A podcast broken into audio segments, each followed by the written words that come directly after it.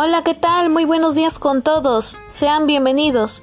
Mi nombre es Dayana y hoy hablaremos sobre los principales factores que afectan la salud mental de los adolescentes. En breve empezaremos. No se vayan.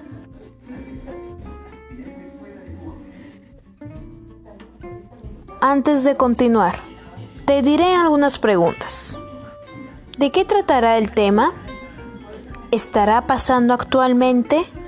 ¿Será muy importante para nosotros?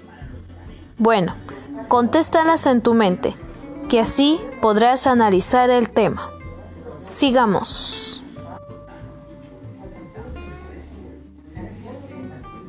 Actualmente, los y las jóvenes están muy afectados con el tema de la pandemia COVID-19 y estamos encerrados en nuestras casas y eso genera pensamientos y emociones negativas.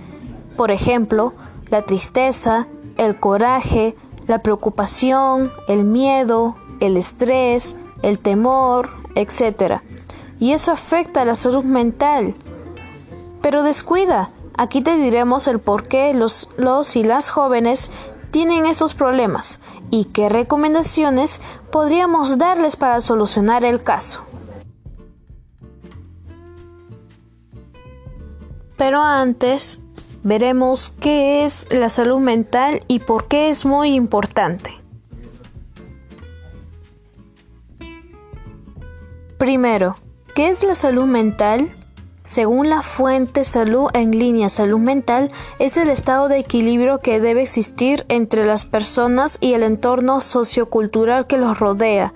Incluye el bienestar emocional, psíquico y social, e influye en cómo piensa, siente, actúa y reacciona una persona ante momentos de estrés. ¿Es importante la salud mental y por qué? Sí, la salud mental es importante porque puede ayudarle a enfrentar el estrés de la vida, estar físicamente saludable, tener relaciones sanas, etc. Según la OMS, que significa Organización Mundial de la Salud, trabaja para mejorar la salud mental de las personas y de la sociedad en conjunto y ello incluye fomentar el bienestar mental, prevenir los trastornos mentales, proteger los derechos humanos, y atender a las personas con trastornos mentales. Les contaré un poco de cómo estoy yo ante la pandemia. Pues como no hay clases presenciales, ni podemos salir, ni ir a ciertos lugares como el cine o conciertos, me he sentido estresada, triste, preocupada y pensativa.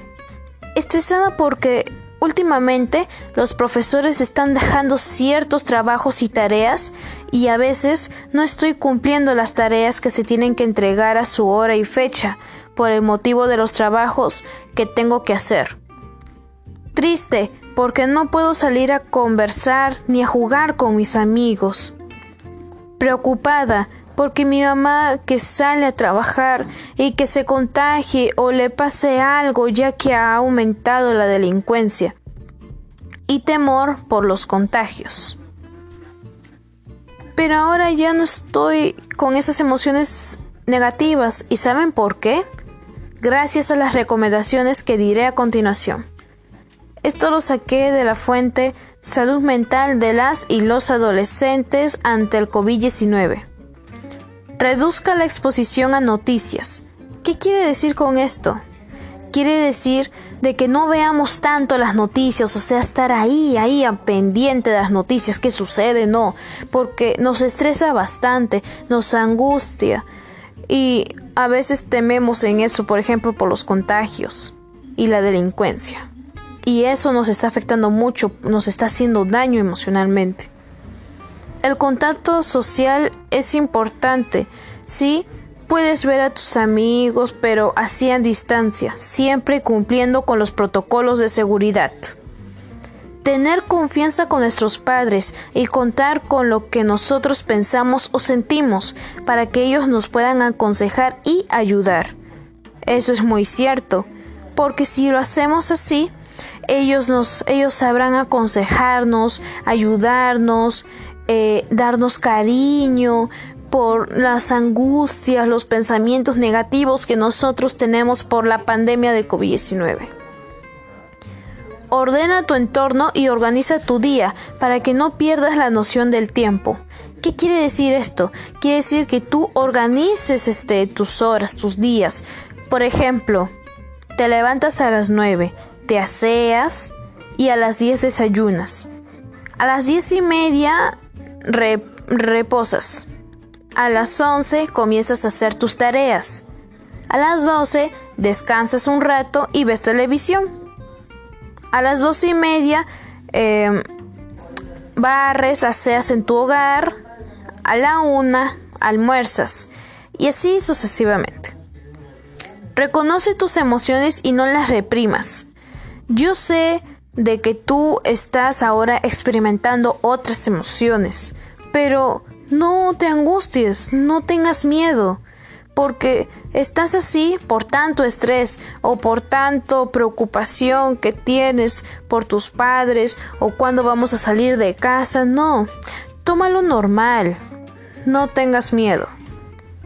Céntrate en ti, no pienses en los demás, céntrate en ti, aprende otras cosas, como por ejemplo yo estoy aprendiendo inglés porque a mí me gusta inglés, yo quiero aprender inglés y lo estoy haciendo. También estoy aprendiendo a tejer, porque para mí tejer es algo muy bonito. Tú también puedes aprender otras cosas, puedes crear. Eso ya depende de tu creatividad o lo que tú quieras hacer o experimentar.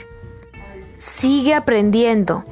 Sigue aprendiendo otras cosas, que hay muchas más cosas que aprender, como los idiomas o como estamos en casa, podemos aprender como por ejemplo a crear cosas, macetas, cosas reciclables, tejer o cocinar o, o también este hacer nuestras propias recetas de cocina, qué sé yo, así según de tu creatividad, lo que a ti te guste, lo que a ti te gusta aprender, hazlo, aprovechalo.